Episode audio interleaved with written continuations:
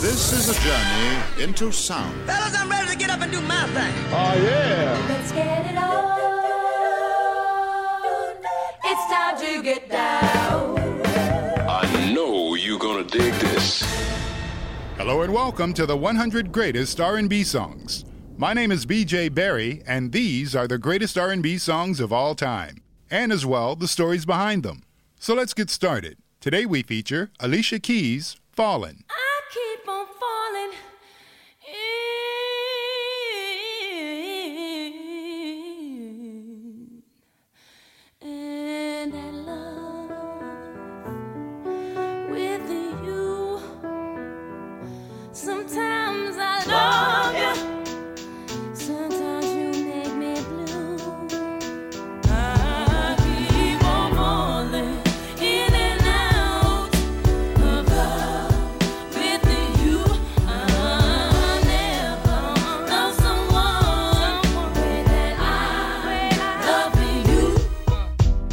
was 18 years old and the music world welcomed her with open arms. And it's almost as if she had been here the entire time.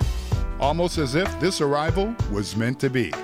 Alicia Augello Cook was born on January 25, 1981, in Hell's Kitchen. That would be Manhattan, literally one of the toughest neighborhoods in all of New York City. I grew up amongst the harshest of the harsh. And so I saw women all the time being exploited because I lived on 42nd Street. I lived in the middle of the highest prostitution that existed in New York City. Mm. I lived there. I walked there. I walked past, forward, left, right. That was my that's my that was my neighborhood. As she tells it, that's about as tough as it gets. Alicia and her mother lived in a one room apartment in Hell's Kitchen, and her mother held down two, sometimes three jobs just to keep the family going. While growing up, Alicia loved music and she loved to sing. Her mother would play jazz and soul records early on Sunday mornings. Artists like Billie Holiday, There's a saying old says that love is blind. Still, we're often told, Seek and ye shall find. Ella Fitzgerald, and Louis Armstrong. Summertime,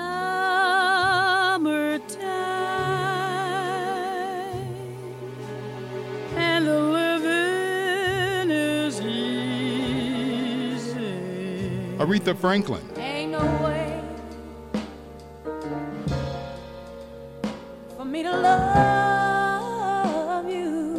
one of her favorites, Stevie Wonder. No more lying friends, wanting tragic ends. Though they do pretend, they won't go when I go. At age six, she would fall in love with the piano. She didn't quite understand why at the time. She just knew that every time she walked by one, somehow this instrument spoke to her. I always wanted to play piano, and I don't know why I always wanted to play piano. There's no reason. There's no even story of like a family member that did or whatever. I just wanted to play piano. The piano was like, girl, I'm over here. I need you to come find me. So she began taking classical piano lessons, while at the same time singing and playing that piano in various school plays. All of these things would later be the building blocks of the Alicia Keys that we know today. Her mother, by the way, was always there to encourage her to find her muse.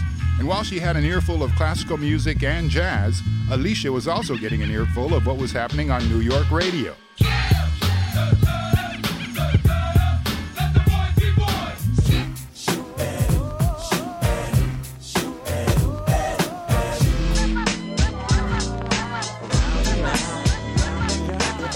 In 1994, manager Jeff Robinson met a 13 year old girl who had participated in his brother's youth organization called Teens in Motion.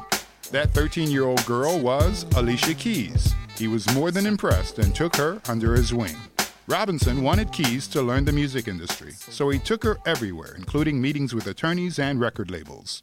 Robinson was also the one who urged Alicia to pursue a solo career, which she was opposed to at the time. But then she took Robinson's advice after her group disbanded, and then Robinson introduced her to an A&R executive by the name of Peter Edge. Jeff and Peter helped Alicia assemble some demo songs that she had written and had set up some showcases for label executives. The bidding war was on. Peter wanted to sign Alicia himself, but he couldn't due to his own professional situation. He was about to leave his record label and he was waiting to join forces with Clive Davis at Arista Records. So Alicia decided to sign on her own. They had approached Alicia with a record deal and they offered her a $26,000 white baby grand piano as icing on the cake. How could she say no? But it would turn out to be a nightmare. I was, I am still a tomboy. And I was this, you know, tomboy with braids and who wore leather jackets and Timberlands and played the piano. And um, that's who I was. And that's who I still am. And they just didn't understand it. You know, they were like, well, can't you wear the dresses? And can't you, like, look like a little more like this or act a little bit more like this? And I remember being really adamant. I was like, no, because that's not me, you know? So, no, I don't want to be that person. There's enough of those people. Why don't you go with all those other hundreds of people that are like that? I want to be, you know, this girl who is underrepresented, you know? Alicia wanted out, but it was too complicated. By this time, however, Peter Edge was head of A&R at Arista Records, and in 1998, he introduced her to the king or queen maker in this case, Clive Davis. We met Clive Davis, and he felt very clear about the type of artist that I was, and he ended up buying me out of that deal. When I walked into that office, that's when I really got a sense of who he is. Obviously, it was like Whitney Houston, but the things that blew my mind, then I got to like Bruce Springsteen, then I got to Janis Joplin, then I got to like Earth, Wind, and Fire. I mean, it was the who's who legend list of greatest artists that ever created music that hung on his wall of who he, you know, helped to discover. To see all of those people, you know, who I admire so much and who have made such an incredible impact on music, you know, and to know that this man was was a you know a person behind them. It was it was awe inspiring. I was just jaw dropping. What Clive understood about Alicia was not only that she was a great singer, but also she was a talented musician and songwriter. And he just let her be. He allowed her the space to find herself. And that was his genius. But hold on, there's more drama. Shortly after meeting Clive Davis, Clive was ousted from Arista Records and the release of Alicia's album was put on hold. What now? Later that year, Clive Davis formed J Records and he immediately bought out Alicia's contract from Arista Records and then he signed her to his new record label. There was one more step, by the way. Clive Davis said that Alicia Keys was her own ambassador, so he wanted to let people discover her. Clive then wrote a letter to Oprah Winfrey asking her to have Alicia Keys, Jill Scott, and India.Arie perform on her show to promote new women in the music business. And Oprah was given an unreleased copy of Fallin' and booked Alicia Keys immediately after hearing it. It was one week before the song's release, and after that performance, everybody was talking about Alicia Keys.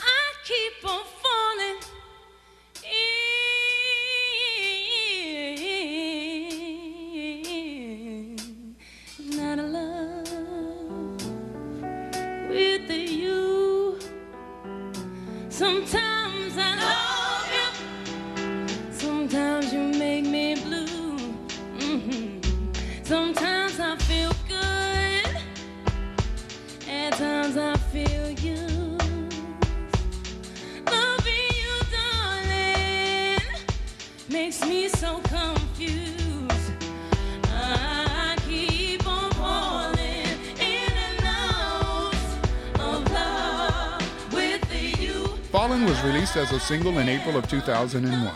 It went to number one on the Billboard Hot 100 and stayed on top of the charts for six consecutive weeks.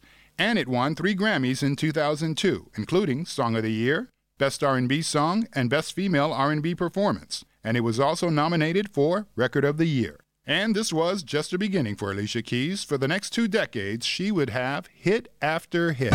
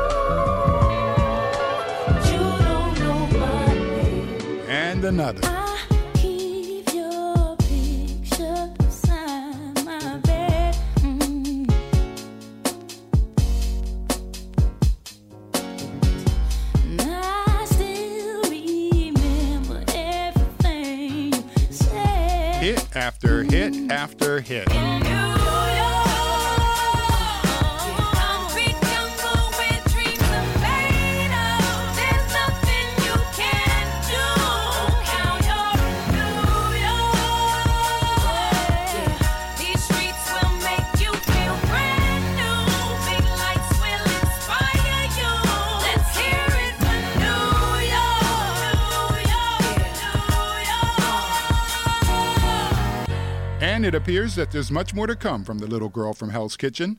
These days, Alicia is fighting for social justice for women, children, minorities, and she's been a strong advocate for HIV/AIDS groups.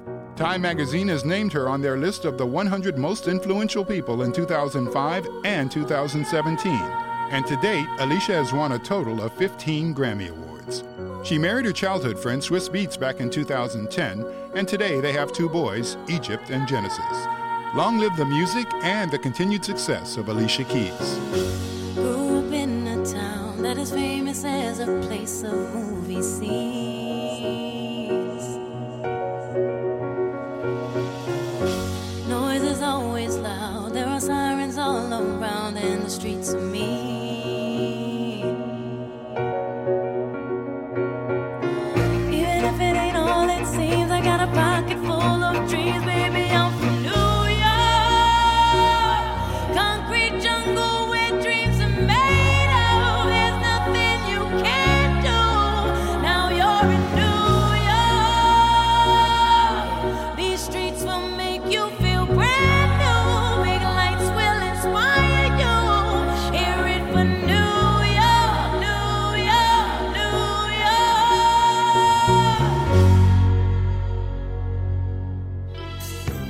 Been listening to the 100 greatest R&B songs of all time.